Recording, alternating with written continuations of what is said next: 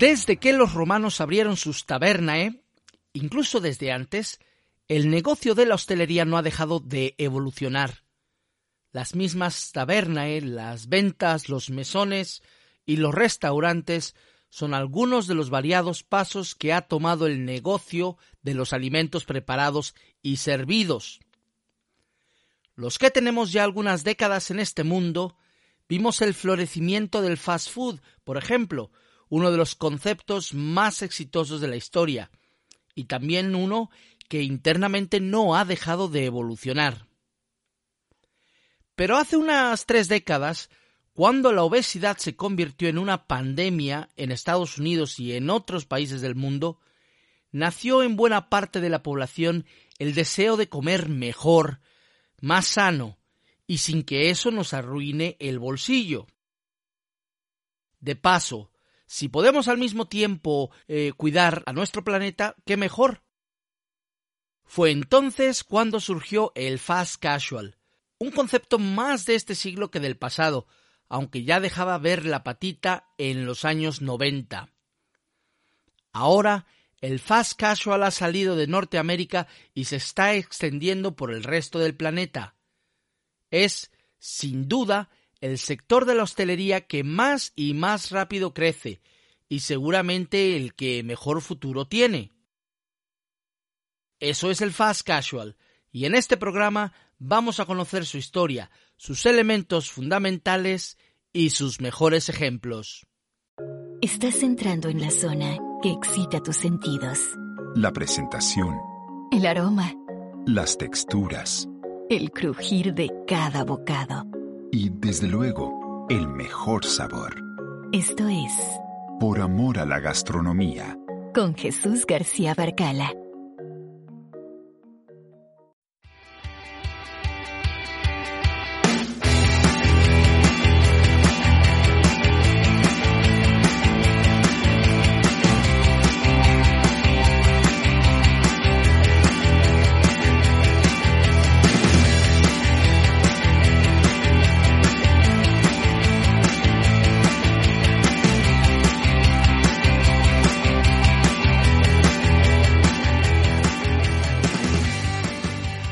Buenos días, tardes y noches, querido fan de la gastronomía. Hoy tenemos un programa dinámico, moderno y muy verde. Hoy hablamos del fast casual, el concepto hostelero más en boga en la actualidad. Seguramente ya conoces algún ejemplo, pero no te habías parado a pensar en el concepto que cimienta el negocio y en su éxito. Ahora hablaremos de eso. Quédate con nosotros unos minutos y conoce la historia y la idiosincrasia del fast casual. Comida rápida, pero sana y respetuosa con el medio ambiente, al menos en nombre. Y no olvides de pasarte por nuestro blog www.poramoralagastronomía.com para escuchar programas anteriores y acceder a otros materiales originales. Soy Jesús García Barcala y esto es por amor a la gastronomía.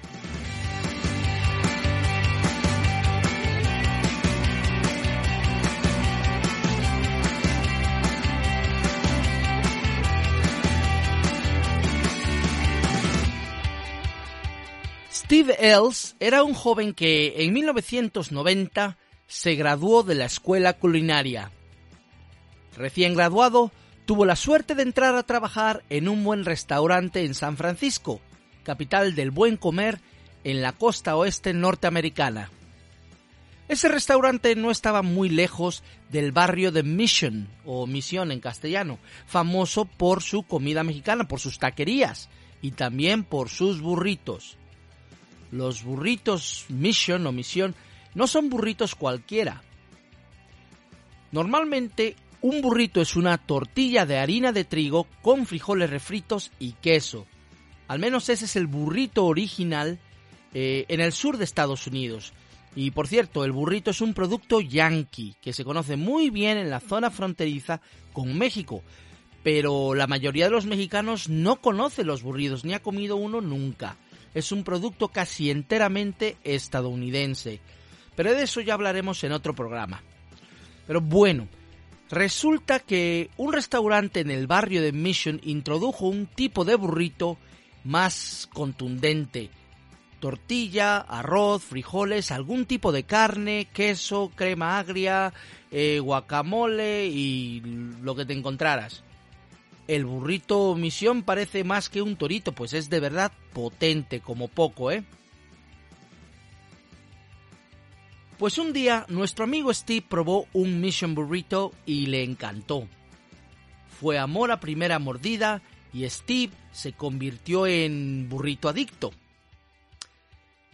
Entonces, en 1993, Steve decidió dar un paso adelante y creó un plan de negocios para abrir su propio restaurante de burritos.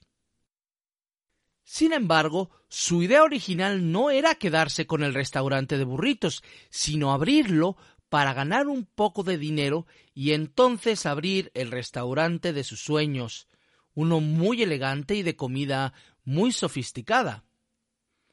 Pero en fin, con un préstamo de 75 mil dólares de su padre, Steve Ellis abrió su primer restaurante en Denver, Colorado. Lo bautizó Chipotle, Chipotle Mexican Grill, como el famoso chile jalapeño adobado.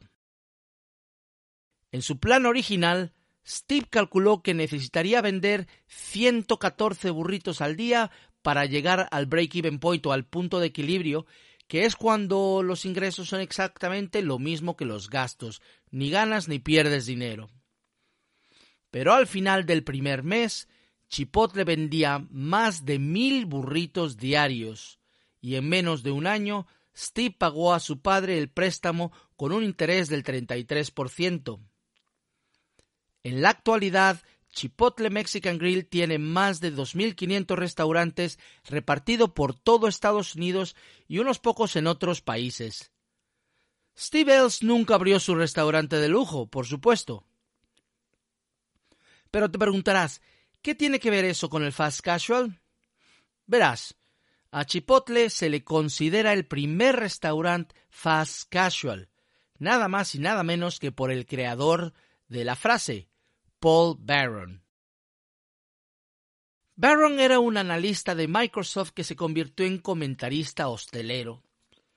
Para él, el fast casual es un concepto de restauración que surge por la, por la demanda del público. El comensal busca un tipo de comida rápida, pero más sana y rica que la típica comida rápida conocida como fast food. Por eso, al fast casual también se le conoce como fast good, rápido, bueno. Todos hemos comido hamburguesas en la cadena de los arcos dorados o en la de la corona, y se pasan un poco de grasa, de sal y de congelados, a pesar de que son bastante apetecibles. Tienen mucho papel, mucho cartón, mucho plástico, y eso no ayuda a su popularidad. Irónicamente, McDonald's fue uno de los primeros inversores en ayudar a Ellis para crecer su cadena, aunque ya desde, desde el año 2000 creo ya no es parte del negocio. El fast casual se distingue precisamente por ofrecer menús más frescos, menos procesados, con pocos o ningún ingrediente congelado y por buscar sus objetivos de una manera sostenible con el medio ambiente. Un burrito de chipotle se prepara con ingredientes frescos, nada congelado, y se prepara al momento, enfrente del cliente. Chipotle utiliza proveedores locales y verduras de estación para así reducir su huella de carbono. Eso sí, un burrito estilo misión como los de Chipotle es de muy buen tamaño y con alguna combinación de ingredientes puede pasar de las mil calorías. Aunque también es verdad que la mayoría no pasa de las 800, no muy lejos de un menú de hamburguesas. Un burrito vegetariano no pasa de las 600 calorías. O sea, tienes la opción de algo ligero y sano o tienes la opción de también de tirarte algo mucho más gordo literalmente. Y repito, son de muy buen tamaño. Yo, que soy de buen diente, me quedo muy satisfecho con un Mission Burrito. Algunos restaurantes fast casual apuntan muy lejos en sus esfuerzos de ser lo más respetuoso posible con el medio ambiente. Incluso tienen sus propias plantaciones hidropónicas. Los que no se aseguran de que sus productos sean de proveedores locales, como decía antes. Els inició esa tendencia en Chipotle y quiso que la gente supiera de dónde venía cada uno de los productos que utiliza en sus recetas. Algunos restaurantes fast casual incluso lo escriben en pizarras que tienen en sus restaurantes de dónde llegaron las patatas, por ejemplo, o de dónde llegaron las lechugas que se van a utilizar ese día.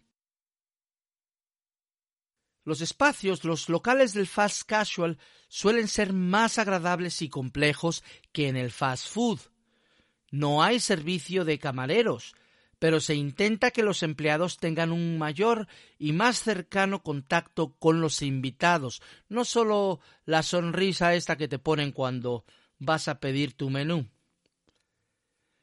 La comida fast casual suele ser preparada enfrente del cliente con ingredientes frescos al momento y según las especificaciones de los comensales. O sea, yo puedo pedir mi burrito como a mí me guste. Suelen incluirse en sus cartas, muy importante, platos vegetarianos, veganos y sin gluten, productos que rara vez encontramos en las cadenas de comida rápida y que cada día tienen más demanda. La decoración de un local fast casual está más cuidada que la de un restaurante de comida rápida típico. Eh, el diseño es más moderno, eh, pero no, no se diseña para que sea un comedor en el que la gente coma y se vaya. Los muebles son más cómodos a veces, la luz y los colores suelen ser más discretos, incluso minimalistas o tipo industrial, pero dijéramos algo más elegante y, y, con menos de esos colores fuertes que utilizan muchas cadenas de comida rápida. Y como negocio, el fast casual no ha dejado de crecer hay aproximadamente 800 cadenas de restaurantes de fast casual, la mayoría pequeñas, pues es un concepto que aún está en su infancia. Porque Chipotle es una excepción al haberse fundado aún en el siglo XX. La gran mayoría de los restaurantes fast casual no llega a los 10 años de vida. Son siglo XXI puro y duro. Además de Chipotle, eh, existe Sweet Greens, Tender Greens, Chopped, que ofrecen solo ensaladas, todo muy eh, verde, por supuesto, pero también está Mod Pizza, Shake Shack, que es un restaurante de hamburguesas, Sovia de pitas griegas y Dog House de perritos calientes o hot dogs. No obstante, el concepto no está solo en las cartas de los restaurantes. Fast Casual también es, por ejemplo, Panera Bread o Blue Bottle Café, que venden solo pan y café respectivamente. Casi todos ellos ofrecen productos muy sofisticados, aunque no sean más que hamburguesas o hot dogs, pero los preparan con recetas más gourmets, con ingredientes poco comunes o exóticos. Ingredientes que en mi infancia ni se mencionaban, como el tahini, el kale, el panko o el miso, son comunes en el fast casual. Luego están las combinaciones. Dog House vende un burrito con alioli, aguacate y rúcula, otro con un glaseado de jengibre, piña y jalapeños. Nada de eso se veía en un menú hace 20 años. Sí, eh, ya sé, un perrito de Dog House tampoco es de lo más sano, pero al menos la misma cadena ofrece alternativas vegetarianas y veganas que utilizan carnes, entre comillas, fabricadas con proteína vegetal. En la parte de bebidas también hay una gran diferencia con el fast food. Los fast casual suelen ofrecer bebidas más sanas, sin tanto azúcar, o al menos un poco más exóticas. Hay kombucha, cerveza artesanal, vinos orgánicos y muchas aguas frescas. Y al fast casual le está yendo bien. Según Allied Market Research, una firma de investigación de mercado, las ventas del fast casual alcanzaron los 125 mil millones de dólares en 2019, solo en Estados Unidos, y se espera que esas cifras se duplique para 2027. No está mal, ¿eh? En los últimos cinco años antes de la pandemia, el sector del fast casual fue el que más rápido creció, llegando al 7% anual de media en un mercado que alcanzó los 900 mil millones de dólares en 2019, toda la restauración, y el último año antes del confinamiento. Y repito, solo eso en Estados Unidos, aunque es verdad que el fast casual ha sufrido igual que el resto de la, de la hostelería. Aún así, el fast casual apenas si tiene un poco más del 10% del mercado de comida preparada, comparado con el 75% del fast food. Fast casual aún tiene un largo camino que recorrer. E insisto, eso solo en Estados Unidos, capital innovadora del mundo. En Europa apenas ha llegado el fast casual, con una docena de muy pequeñas cadenas en España como Honest Greens, Aloha Poké y Tierra Burrito. Si eres de los que están pensando en abrir un restaurante, aparte de que puedes descargarte el manual para abrir un restaurante en 2021 al suscribirte al blog de Por Amor a la Gastronomía, creo que deberías ver las oportunidades que ofrece el, Fast Casual. Yo ya lo estoy haciendo. El concepto fast casual ofrece lo que busca la generación que en estos momentos comienza a trabajar y a tener ingresos, los millennials. No quieren tanto fast food con su mala reputación. Quieren comida rápida, sí, pero más rica, más fresca, más sana, más respetuosa con el medio ambiente. Y no es solo darle a los comensales lo que quieren, es darles opciones más sanas para evitar que dicha generación, al crecer, llegue a los niveles de obesidad a los que han llegado las dos generaciones anteriores. No es por hacerles publicidad, es que de verdad creo que el modelo fast casual, bien aplicado, puede ser un buen negocio para los green entrepreneurs, los empresarios ecológicos, pero también puede ayudar a limitar el daño al medio ambiente que pueden causar otros modelos. En fin, este es el Fast Casual. Espero este programa te haya servido para conocer y o entender mejor este concepto hostelero. Seguro que volveremos a hablar de él en los próximos meses y años, pues no veo que se vaya a detener pronto su tendencia al alza. El fast casual está aquí para quedarse. Si no me crees, pruébalo tú mismo. Y ya sabes, si te ha gustado este episodio no dejes de compartirlo con tus amigos en las redes sociales. Un me gusta nos vendrá muy bien y te lo agradeceré mucho. También puedes suscribirte al podcast en iBox y al blog en www.poramoralagastronomía.com donde, repito, puedes, puedes descargarte el manual para abrir un restaurante en 2020. Muchas gracias por escuchar y nos vemos la próxima semana con más y mejor.